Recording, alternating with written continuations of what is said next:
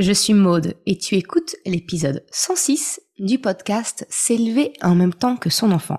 Aujourd'hui, j'aimerais te donner quelques clés pour que tu puisses prendre soin de toi, vraiment, pendant cette période des fêtes de fin d'année.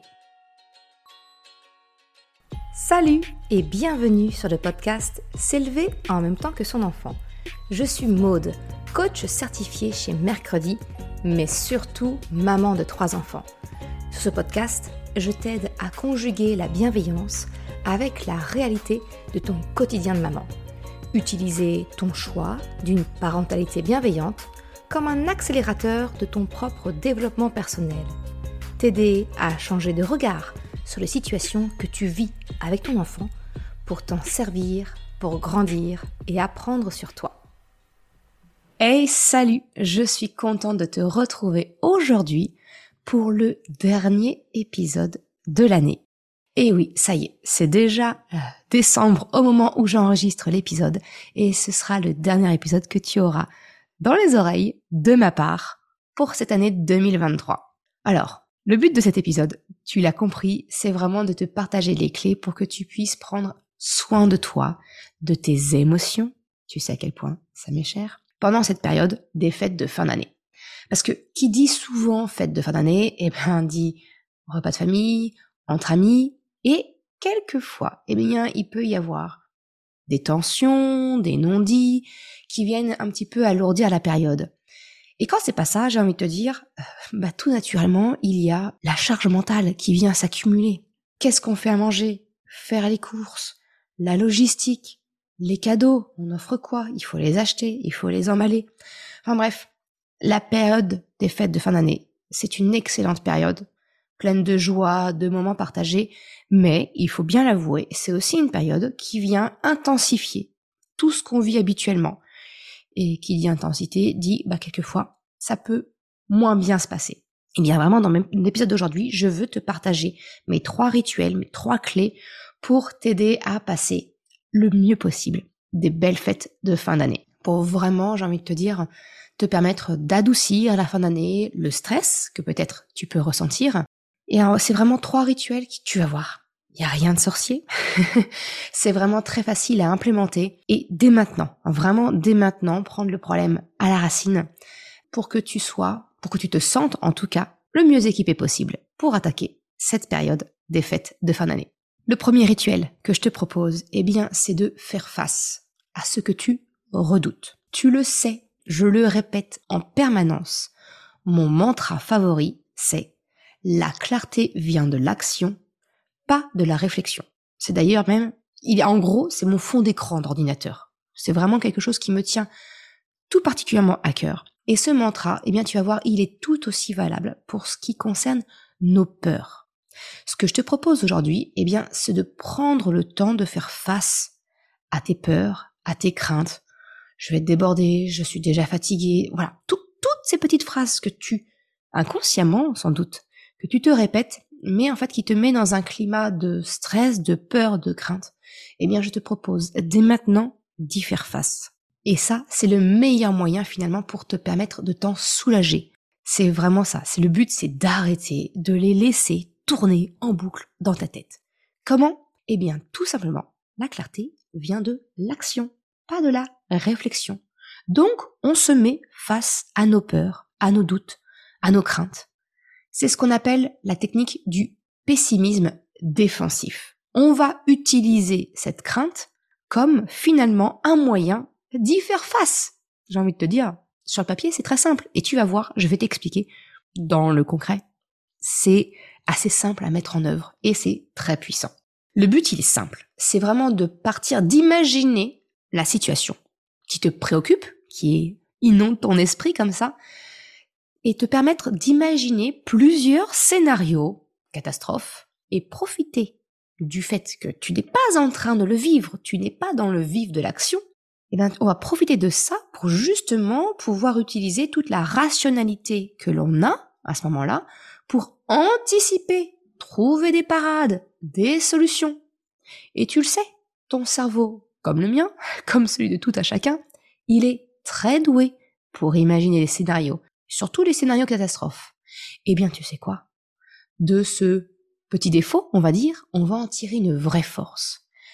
Prends tous les scénarios que tu imagines de pire en pire et imagine en face, eh bien, les plans que tu pourrais imaginer pour y faire face si jamais, par le plus grand des malheurs, eh bien, ça venait à arriver. Imagine tes plans A, B, C, D. Autant qu'il en faut, autant que tu as de scénarios de crainte, de peur qui te viennent, eh bien, imagine qu'est-ce que tu pourrais faire si ça se produisait. Parce que ça, c'est le meilleur moyen que si, par le plus grand des malheurs, cette situation se produit, eh bien, tu es préparé. Tu n'es plus pris dans le flot de tes émotions qui t'empêchent de penser de manière rationnelle, parce que tu as déjà imaginé un plan de dire, ok, quand ça va se passer comme ça, eh bien, je vais plutôt me concentrer sur tel aspect, je vais euh, mettre ça comme action en place. T'as plus qu'à dérouler le plan que tu avais pris le temps d'imaginer. Alors là, comme ça, euh, ça peut te paraître un peu, euh, comment dire, théorique. Prenons un exemple. Je, je, ne connais pas tes peurs. J'ai envie de te dire, il y a autant de peurs, de craintes, de doutes qu'il n'y a de micro-organismes sur Terre, parce que c'est même pas de, nombre de personnes, parce qu'une personne peut avoir mille peurs. Donc c'est vraiment, c'est vraiment sans fin. Mais admettons, je vais te partager une des miennes, me dire, je suis déjà fatiguée, je ne vois pas, euh, je, je n'ai pas l'énergie, je vais pas avoir acheté les cadeaux pour tout le monde, euh, je vais pas faire plaisir aux gens. Ok, ça c'est ma peur, ma crainte, bah, de décevoir les gens, de pas donner le meilleur de moi-même, peu importe. Ça c'est mon petit côté perfectionniste au passage. Bah tu vois, je peux me dire, ok, admettons, admettons j'ai pas le temps, admettons j'ai pas un cadeau pour chacun. Qu'est-ce qui peut mal se passer? Peut-être que la personne en face de moi va me dire Ah bah moi tu t'es pas foulé. Bah peut-être que tout simplement je peux lui dire écoute, effectivement, j'ai pas eu le temps, mais tu sais quoi? Bah le cadeau le plus précieux, c'est justement mon temps. Eh ben, je t'en fais cadeau. On prend une date, on prend le calendrier. Euh, c'est quoi ta prochaine disponibilité? C'est quoi la mienne? Eh ben, on passe un moment ensemble où euh, on fait, euh, on s'invite au restaurant. Peu importe, j'ai envie de te dire, tu vois? Et ok, bah là, je sais que si jamais je me trouve entre guillemets sèche devant quelqu'un parce que le temps est passé et que j'ai oublié d'acheter un cadeau, eh ben je peux effectivement lui sortir que bah tu vois j'ai pas eu le temps. Mon temps est très précieux. Donc finalement le meilleur cadeau que je puisse te faire, bah c'est de mon temps, tu vois. Et vas-y, prends ton calendrier. On le fait ensemble, on se fixe un rendez-vous. Qu'est-ce que tu aimerais faire? Plutôt un ciné, plutôt une sortie, je sais pas, si c'est avec une copine, ça va être euh, une thalasso, euh, un spa, un hammam. Euh, si c'est quelqu'un d'autre, euh, genre mon frère, ça pourrait être, ben, écoute, euh, on se retrouve et tu viens manger à la maison, je garde ta petite puce, peu importe, vraiment. En fait, le cadeau que je lui fais, c'est mon temps. Et le fait est que j'ai pas eu le temps de lui faire un cadeau, c'est parce que justement je manque de temps. Tu vois, mon exemple est complètement décousu. Peu importe. J'ai envie de te dire, tu comprends l'essentiel. Tu prends la peur, tu déploies le pire des scénarios ou les pires des scénarios et tu trouves un plan, ok, de comment est-ce que tu peux répondre à cette problématique-là? C'est ça en fait le pessimisme défensif. C'est vraiment d'utiliser le fait qu'on n'est pas en train de vivre réellement la situation stressante, qu'on a encore toute notre capacité de réflexion pour échafauder des plans. C'est vraiment ça, et c'est ce que je t'encourage à faire. Regarde, c'est quoi ta crainte du moment? C'est quoi ta peur? Et qu'est-ce que tu pourrais euh, répondre à chacun des scénarios catastrophes que tu es capable d'imaginer? Le but, c'est finalement de pouvoir te détacher de ces fameux scénarios catastrophes. Parce que si tu laisses tes peurs, tes doutes tourner en boucle dans ta tête, eh bien, il est fort à parier que, d'une façon ou d'une autre, tu t'y diriges naturellement. Parce que lorsque l'on se focalise sur quelque chose, eh bien, irrémédiablement, j'ai envie de te dire, on s'y dirige.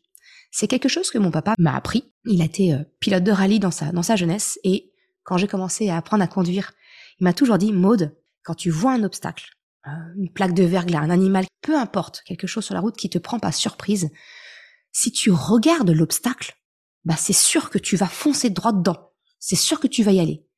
Concentre-toi sur la trajectoire que tu veux suivre. Et alors, automatiquement, inconsciemment, les mains vont venir diriger le volant et donc les roues sur la trajectoire que je veux suivre. Si je regarde la trajectoire, mes mains vont diriger ma voiture sur la trajectoire.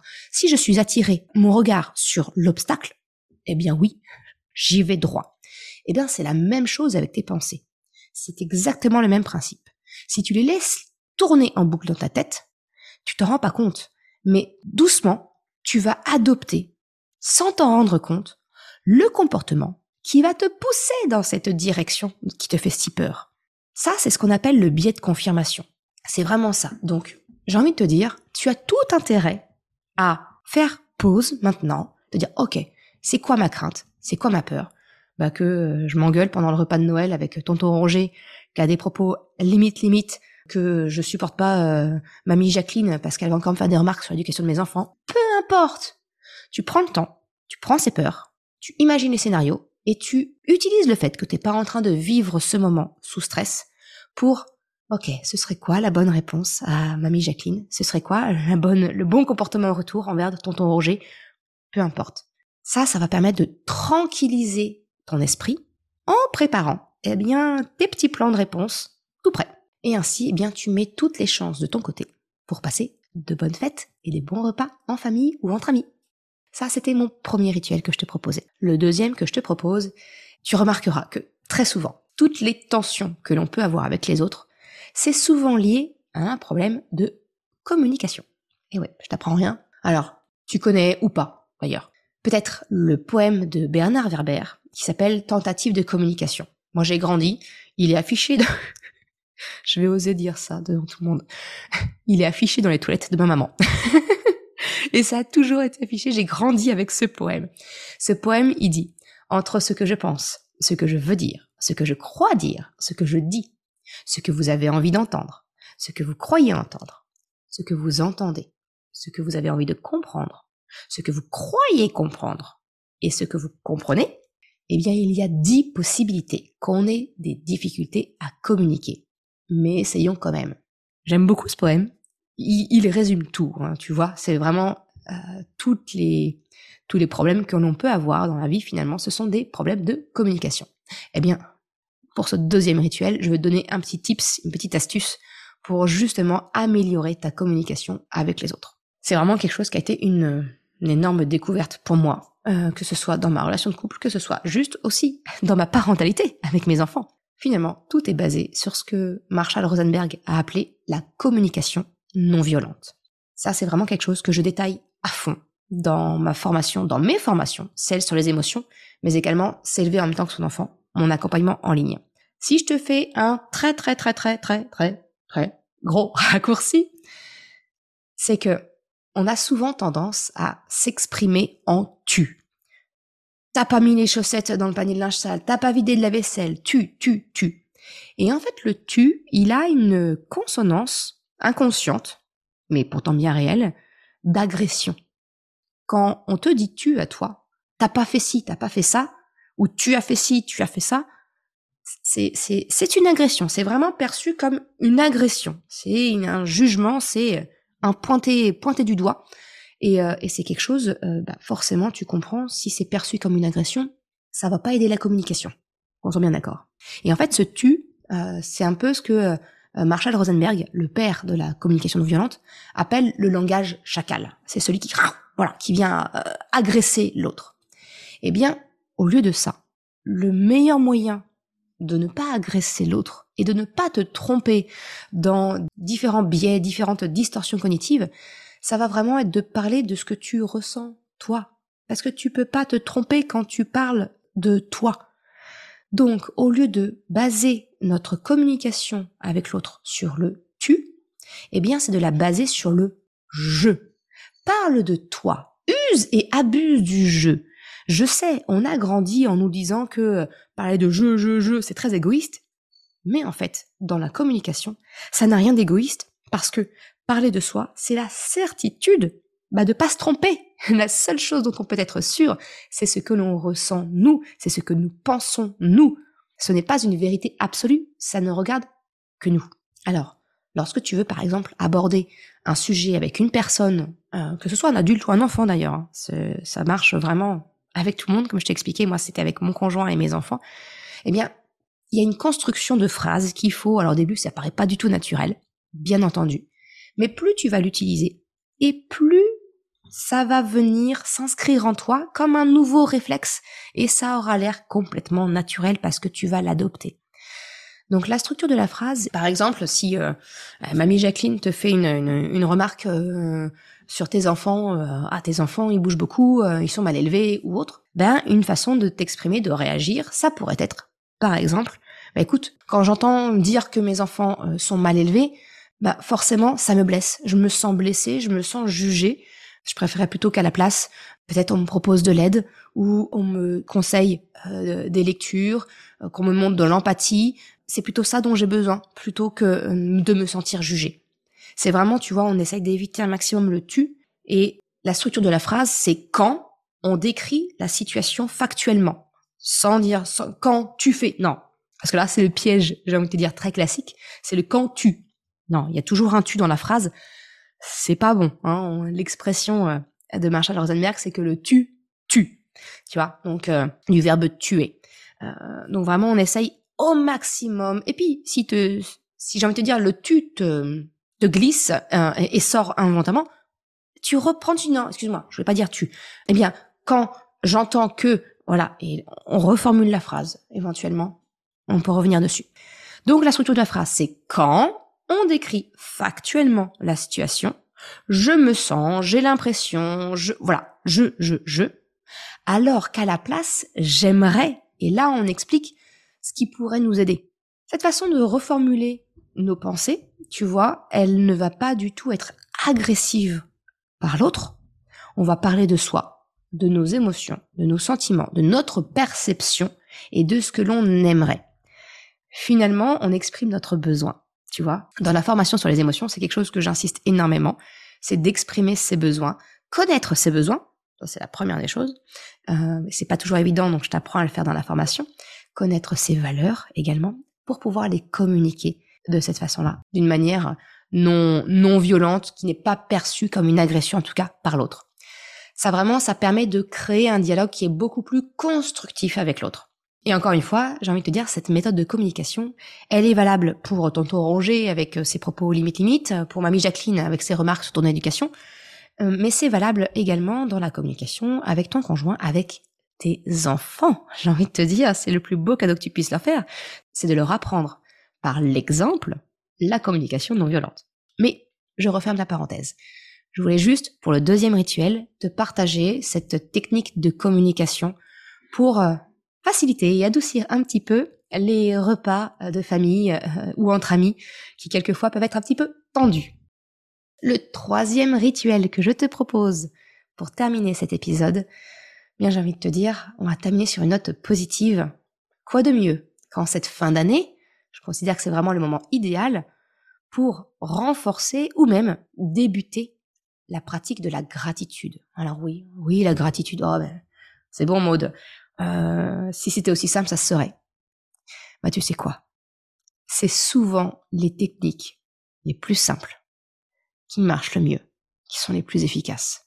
Donc oui, la gratitude, ça peut faire un peu gnangnan, ça peut faire un peu bisounours, mais en fait, vois-le comme une forme d'énergie que tu envoies, une énergie positive, et tout ce que tu envoies comme énergie, eh bien cette énergie-là, elle revient vers toi.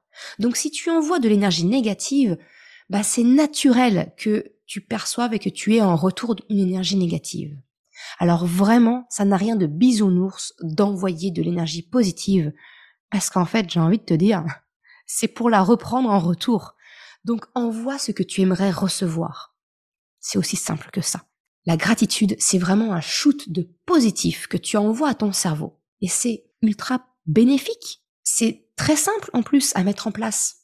Allez, ce que je te propose, c'est de prendre une minute. Allez, même pas. 30 secondes. Prends 30 secondes pour réfléchir en quoi tu peux être reconnaissante là, maintenant, tout de suite. Et prends le temps de le verbaliser. C'est pas juste, ah ouais, bah tiens, ce matin, j'ai pris mon petit déj tranquille. Non, non, non, non, non, non. Prends le temps et exploite ce sentiment à fond. Par exemple, je prends mon exemple, ridicule, mais pour autant réel. Ce matin, vous connaîtrez vraiment toute ma vie. J'ai pris un petit déjeuner. J'étais dans le silence complet. J'avais mon combo gagnant. En ce moment, je retire un plaisir dingue de manger. Allez, on y va dans le trivial. Ce matin, j'ai mangé une tranche de pain de mie grillé sur lequel j'ai mis un peu de mayonnaise, un œuf au plat avec léger, une légère pointe de sel, plein de poivre parce que j'aime ça, dessus. il était savoureux. Mon café avec les trois spéculoos, un fruit de la passion, dans le silence avec mon livre, j'ai été aux anges. J'ai savouré, j'ai apprécié chaque bouchée en, vraiment en bouche. Ça m'a, j'ai, j'ai ressenti une forme de, de satisfaction. J'allais dire bonheur, mais oui, en fait, à chaque bouchée, c'était une forme de bonheur parce que mon corps appelait ce goût d'abord un petit peu salé, croustillant et, et, et, gras en même temps qui m'apportait, voilà, avec la mayonnaise savoureuse euh, qui m'apportait, euh, je le sentais, ce dont mon corps avait besoin ce matin. La légère acidité du fruit de la passion, je l'ai trouvé divin. Euh, on parle pas des trois spéculoos dans le café, ça c'est mon péché mignon. Mais tu vois ce que je viens de faire? D'un truc banal, euh, franchement dire, ouais bah j'ai pris un petit déjeuner dans le silence avec un livre, voilà super. Eh bien j'ai pris le temps de le détailler. Et en fait, quand on prend le temps de le détailler, c'est ça qui est fou et c'est ça qui est magique, c'est qu'on ressent de nouveau la joie, le bonheur, en tout cas l'émotion du moment. Sauf que c'est une émotion qui a été fugace sur l'instant, et là tu la revis Déjà, donc ça veut dire que tu la doubles déjà. Rien que ça, c'est bénéfique. Mais en plus, tu la revis en prenant le temps. Combien de temps j'ai pris pour te détailler mon petit déjeuner là? Allez, j'ai parlé peut-être pendant 30 secondes, 45 secondes. Ça veut dire que pendant 30 à 45 secondes, je me suis renvoyé une deuxième dose qui a duré 45 secondes de bonheur, de joie. Tu vois un peu l'effet démultiplicateur de la gratitude? Bah la gratitude, c'est ça. Ça peut être pour des choses aussi banales et futiles que bah, j'ai réussi à prendre mon café, il était encore chaud. j'ai pu lire euh, deux chapitres sans avoir à relire 15 fois la même phrase. Euh, ça peut être des choses comme bah, j'ai vu un arc-en-ciel ce matin. Ça peut être des choses beaucoup plus fortes comme euh, une bonne nouvelle que tu as reçue. J'ai envie de te dire, peu importe, peu importe. La gratitude, c'est finalement le fait de prendre un moment pour faire un focus sur quelque chose de positif et de démultiplier l'effet positif que tu as ressenti pour l'ancrer en toi et le vivre encore plus. Voilà, c'est ça la gratitude, selon moi en tout cas, et c'est comme ça que je le vois, c'est comme ça que je l'utilise, c'est comme ça que je le transmets à mes enfants aussi. Et c'est comme ça que j'espère te le transmettre aujourd'hui également pour cette fin d'année. Donc, pour en revenir à l'épisode et pour clôturer doucement, j'aimerais vraiment que tu prennes, voilà, 30 secondes, une minute. Fais le point. Tu peux aussi faire ce point sur l'année écoulée. Ça a été quoi le moment le plus fort de ton année? En quoi tu peux éprouver de la gratitude? Et même pour des épreuves, on peut éprouver de la gratitude. Si je parle de quelque chose qui m'est beaucoup plus personnel, 2023 a été une année particulièrement compliquée. Ça, l'année a commencé mi-janvier avec ça. Euh, je me suis dit, wow, ça va être une année pourrie. ça va être, euh, ça va être très compliqué. Euh, oui, il y a des choses négatives qui se sont produites, très négatives, mais en même temps, ben j'en ressens aussi, j'en retire du positif. Ça ne veut pas dire que je suis contente que ce soit arrivé, mais d'une épreuve aussi, on peut en éprouver une certaine forme de gratitude pour les leçons que l'on apprend, pour le fait comment ça, ça nous aide à grandir aussi, des choses qu'on apprend sur nous, des choses euh, qui sont mises en lumière et qui deviennent très importantes pour nous dont on prend conscience et qu'on va euh, ainsi mettre des actions derrière pour vraiment euh, les renforcer. Bref, c'est ça la gratitude, tu vois. C'est envoyer une énergie positive pour qu'elle puisse te revenir. C'est démultiplier un instant fugace de bonheur, une leçon, peu importe, et l'amplifier pour vraiment la marquer en soi et en tirer cette énergie positive. Donc c'est vraiment, j'ai envie de te dire, s'il y a une habitude que je t'encourage à mettre en place dès maintenant, c'est vraiment celle-ci. C'est une excellente habitude à prendre pour toi, mais aussi à suggérer à ton enfant. Parce que le pouvoir de la gratitude, comme je te l'ai dit, il est largement, mais largement sous-estimé. Pourtant, eh ben, c'est ça qui va aussi t'aider, petit à petit, eh bien, à apprendre à vivre le moment présent. Parce que plus ça va aller, plus tu vas identifier au moment où tu vis les choses, dire ah ça, j'ai de la gratitude pour ça. Tu n'auras plus besoin de faire cet effort de t'en souvenir après. Tu vas apprendre à le vivre vraiment pleinement sur l'instant. Donc c'est apprendre à vivre le moment présent. C'est de prendre ta petite dose de bonheur quotidienne. Voilà. C'est ce que je voulais te partager dans l'épisode d'aujourd'hui, ce dernier épisode de l'année. Je te souhaite une excellente journée, après-midi, soirée, quel que soit le moment où tu écoutes cet épisode. Je te souhaite également de très belles fêtes de fin d'année, que tu puisses vivre ça sereinement, le mieux possible en tout cas. Et on se retrouve l'année prochaine. Ciao Merci d'avoir écouté cet épisode jusqu'à la fin. Tu retrouveras les liens mentionnés en description de l'épisode ou bien dans sa retranscription sur le site mercredi.com. Si tu as aimé cet épisode, s'il t'a été utile, je t'invite à le partager, à en parler autour de toi. Ou, si le cœur t'en dit, de me laisser un commentaire et une note de 5 étoiles sur Apple Podcast ou Spotify. Cela me permet de faire connaître le podcast et m'encourage à progresser. Un grand merci à celles et ceux qui prennent le temps de le faire ou de m'envoyer un message privé si leur plateforme d'écoute ne le permet pas. Je te souhaite une excellente journée, après-midi, soirée, quel que soit le moment où tu écoutes et je te dis à la semaine prochaine pour un nouvel épisode. Ciao